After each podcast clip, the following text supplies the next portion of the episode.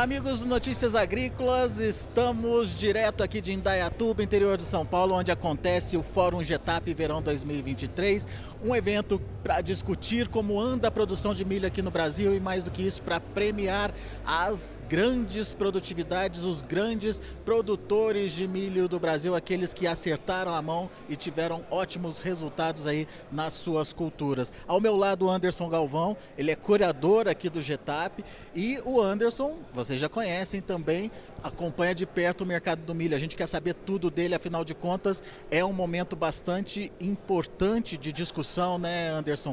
É, não só por conta de boas produtividades, mas por conta de um mercado que está bastante esquisito aí, né, Anderson? O que está acontecendo? Qual a sua análise atual do mercado? Bom dia a todos aí que nos assistem, que nos escutam. De fato, Alexandre, o mercado não só de milho, mas soja e outras commodities, a gente está numa fase de ajuste. Nós tivemos um ciclo de alta bastante expressivo que começou ali final de 19, começo de 20, e esse ciclo de alta de commodities ele chega ao seu fim. Consequentemente, o agricultor é, nas diferentes regiões do Brasil, tanto do milho verão quanto do milho inverno, ele se vê cada vez mais dependente, cada vez mais relevante que ele tenha boas produtividades. As boas produtividades compensam em parte o recuo de preço. E não por acaso a boa produtividade da safra verão que acabou de ser colhida, da safra inverno que está aí nos campos, sinaliza para o mercado uma safra de milho combinado entre verão e inverno da casa dos seus 130 milhões de toneladas. Consequência disso, pressão sobre os preços domésticos, pressão essa que a gente viu aí nos últimos 30, 40 dias, é, é, resultando em fortes baixas de, de preços mercado afora. Essa pressão tende a continuar e como é que o produtor está se posicionando diante dessa é, nova realidade do mercado? Do ponto de vista de mercado, de novo, a gente tem uma verdadeira avalanche de milho chegando ao mercado, em especial com a segunda safra. E o entendimento nosso é que, à medida que a exportação ganha tração a partir ali de julho, agosto, a exportação enxuga esse mercado, traz o preço novamente para a paridade e isso passa a dar principalmente liquidez ao mercado doméstico de milho.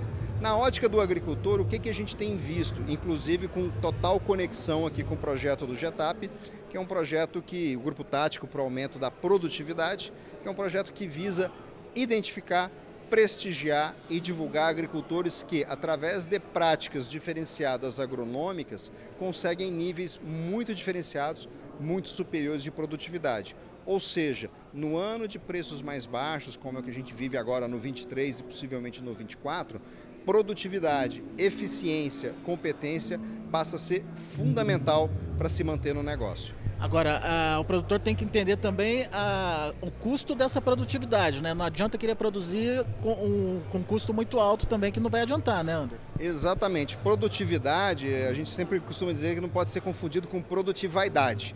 A produtividade ela tem que ter o resultado agronômico, o resultado técnico-econômico e também uma questão até mesmo de sustentabilidade. Mas sustentabilidade aqui eu estou usando ela de uma forma muito ampla, sustentabilidade do negócio do agricultor.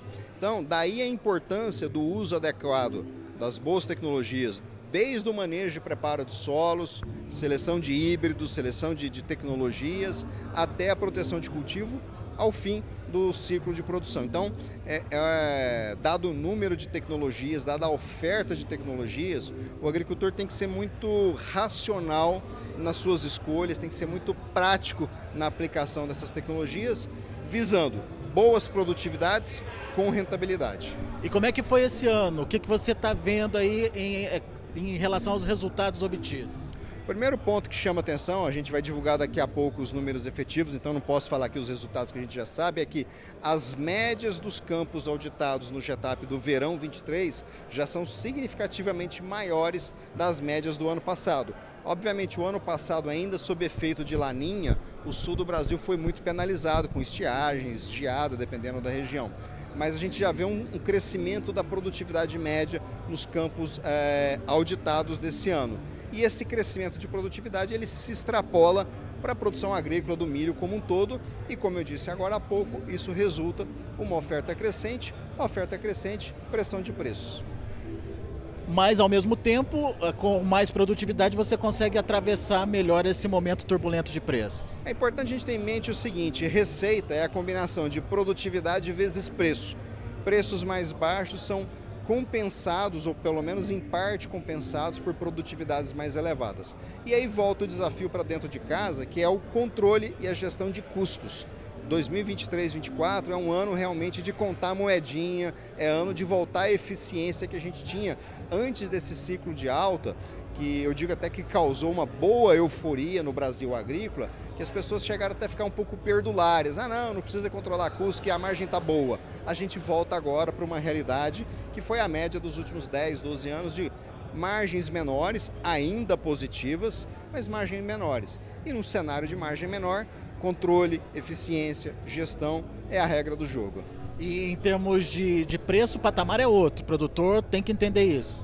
Patamar é outro, a gente tem essa pressão de oferta do milho, a gente tem outros elementos, como a taxa de câmbio, o real agora sistematicamente abaixo de R$ reais por dólar. Tudo isso resulta numa formação do preço do milho no Brasil em patamares bem abaixo do que foi nos últimos dois, três anos. Porém, como eu disse, patamares que ainda entregam rentabilidade para o agricultor. Mesmo com o custo dessa última safra.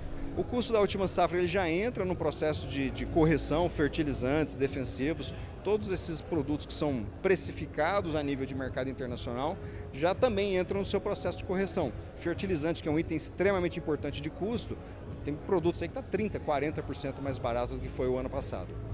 Aqui no Getap, só para a gente finalizar, é, ao longo do dia, que tipo de discussão você acredita que é, vai, é, que vai ser proporcionada aqui e que o produtor pode aprender mais? O grande pilar aqui é a discussão de tecnologia. O que, que esses agricultores que passam de 300 sacas de milho por hectare fazem? Quais são o manejo, qual é a tecnologia, qual é o insumo que ele usa e como isso se traduz em boas produtividades. Em cima do tema da produtividade, a gente vai em três vertentes.